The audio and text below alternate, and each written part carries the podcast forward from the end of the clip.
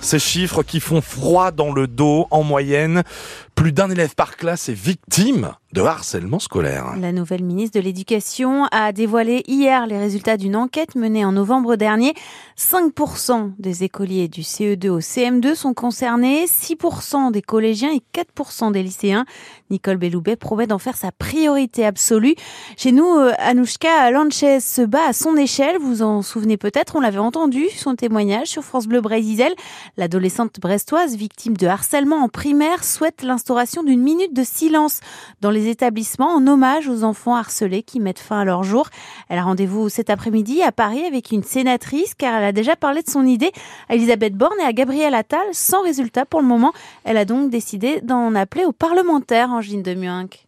À 13 ans, Anouchka a déjà rencontré Elisabeth Borne et Gérard Larcher. Elle vient d'écrire à Gabriel Attal, mais pas de réponse et les derniers chiffres l'inquiètent. C'est horrible, ça veut dire que bah, rien n'avance et que c'est toujours pareil, il y a toujours des personnes qui souffrent de harcèlement scolaire. L'adolescente a donc décidé de contacter une sénatrice, Agnès Herven, élue à Paris. Je sais que pour porter ma loi, il faut un parlementaire. Ça, Anouchka ne le savait pas il y a quelques semaines encore. Elle s'est renseignée auprès des plus hautes instances, raconte sa mère, Dolores. Elle avait téléphoné au Conseil constitutionnel pour savoir comment faire. Et le Conseil constitutionnel euh, lui a dit il faut envoyer un projet de loi au président du Sénat et au gouvernement. Et c'est ce qu'Anouchka a fait. Et elle espère maintenant aboutir à un projet concret. J'espère travailler avec elle euh, sur un texte de loi, oui. C'est très important pour moi euh, parce que bah, ce serait pour leur rendre hommage à tous ces enfants qui sont morts de harcèlement scolaire ou qui en ont souffert et leur donner bah, la parole au final. On donne souvent la parole aux vivants et moi j'aimerais la donner aux élèves qui sont décédés. Sous la forme d'une minute de silence le 9 novembre de chaque année dans tous les établissements scolaires. Angeline Demuinck.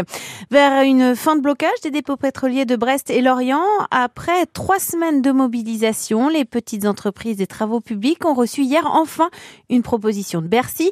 Le ministère de l'économie et des finances refuse d'annuler la hausse de la fiscalité sur le gazole non routier comme il le voulait, mais il leur propose et propose aux plus petites d'entreprises d'être remboursées en 2025 de la surtaxe versée cette année. Les représentants du BTP ont fait une contre-proposition et attendent un engagement écrit de l'État.